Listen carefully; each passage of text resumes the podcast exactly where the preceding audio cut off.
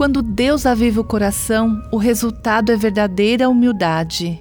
O avivamento começou na minha vida quando me humilhei e liguei para o gabinete de um juiz. Anos antes eu havia sido testemunha em um julgamento em um tribunal federal e não havia contado toda a verdade. Em tempos de avivamento, Deus convence o seu povo do pecado e os convida ao arrependimento. Deus estava falando ao meu coração sobre esse pecado. Eu tinha que fazer a coisa certa, mesmo sabendo que poderia acabar na prisão. Talvez exista uma situação em sua vida que requer humildade. Lembre-se dessas palavras de Provérbios 29. O orgulho do homem o humilha, mas o de espírito humilde obtém honra.